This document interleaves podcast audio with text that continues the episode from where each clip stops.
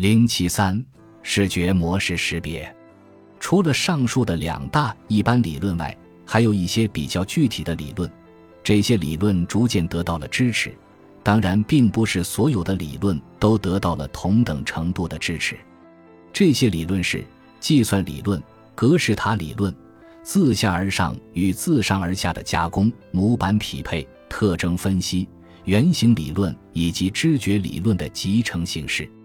需要指出的是，上述各种观点之间都有一些共同的理论特征，其区别之处则为我们讨论这些观点提供了组织结构。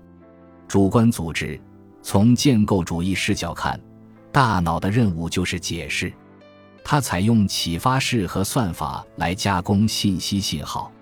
启发式可以认为是一种比较好的猜想，这种猜想基于常常能够产生正确结果的经验法则，而算法就像是一组特定的规则，可以产生可预见的结果。因为大脑依赖启发式，所以难免失误。这些失误。通常就是错觉的基础，而错觉会让我们看到物理世界中并不存在的东西。人类视觉的一个令人好奇的特征是能看到物质世界中不存在的事物。这些错觉不仅仅是外部世界的感觉的产物，也源自于视觉认知系统乐于扭曲现实世界中确实存在事物的癖好。通过错觉研究。认知心理学家能够理解外部物理现象之间的关系，以及意识如何在内部表征中组织刺激。有一类错觉称为，它描述了心灵组织视觉刺激的方式，并且对客体识别来说是非常重要的。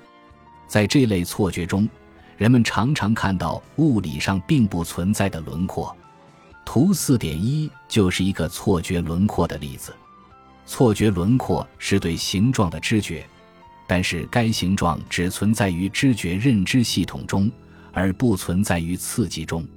它们往往出现在其他形状的前面，而不是在底板中。它们是真实的知觉存在，尽管观察者似乎也感觉到它们其实不是真实的。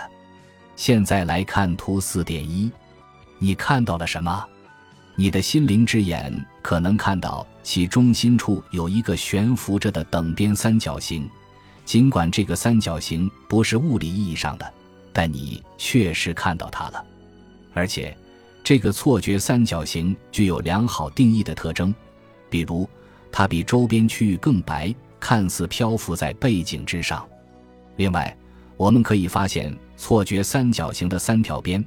尽管它们只有一部分是由三个圆的裂口所构成的，三角形错觉是如此强烈，以至于注视它几秒之后再盖住外周的黑色圆，你会觉得三角形依然存在。三角形继续存在可能是由侧翼支导致的，即视网膜中相邻神经元倾向于抑制周围细胞，从而加强了轮廓。虽然人们可以创造出三角幻象。但仍有这种感觉，该图形是错觉而非真实存在。有很多对于这些错觉的解释。从进化观角度讲，看到形状、边缘和运动的需要是生存所必须的，因而，在缺少真实线条或形状的情况下，我们的感觉认知系统利用部分信息来虚构形状，旨在充分理解这个面貌混乱的世界。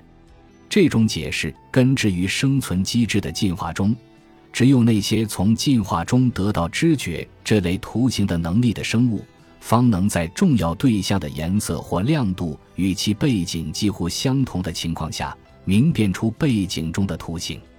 一些理论家提出，对错觉轮廓的知觉是消除伪装作用的手段。